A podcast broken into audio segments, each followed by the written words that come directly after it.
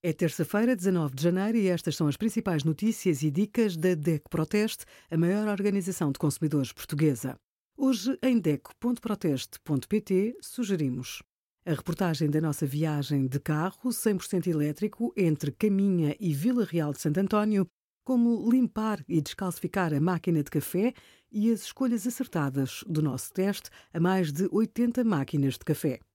Se está a pensar comprar um carro elétrico, encontra várias soluções no mercado.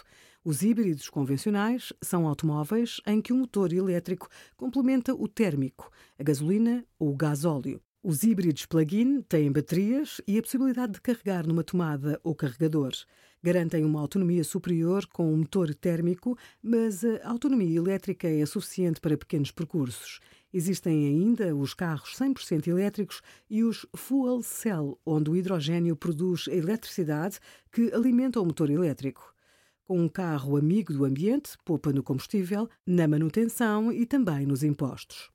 Obrigada por acompanhar a DECO Proteste a contribuir para consumidores mais informados, participativos e exigentes. Visite o nosso site em deco.proteste.pt.